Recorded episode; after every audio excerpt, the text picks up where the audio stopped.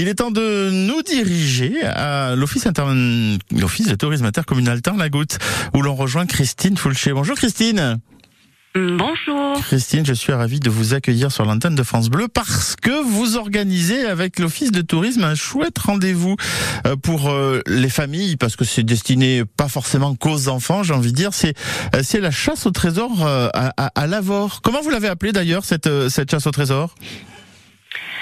Alors en fait, nous avons voulu trouver un nom atypique, original et puis qui reprennent un petit peu euh, un personnage très connu de, de Lavore, le fameux Jacques Mar, mhm. euh, qui se situe euh, en, tout en haut de la cathédrale Saint-Alain de Lavore et qui fête d'ailleurs ses 100 ans cette année. Ben voilà, bon anniversaire. donc la chasse au trésor s'appelle le Jacquemart et la mécanique du cœur. Ouais.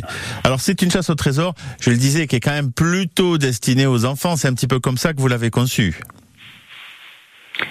À la base, euh, oui. Il est vrai que euh, l'idée était de proposer euh, une sortie plutôt famille avec une orientation jeune public, donc mhm. pour les enfants petits et grands.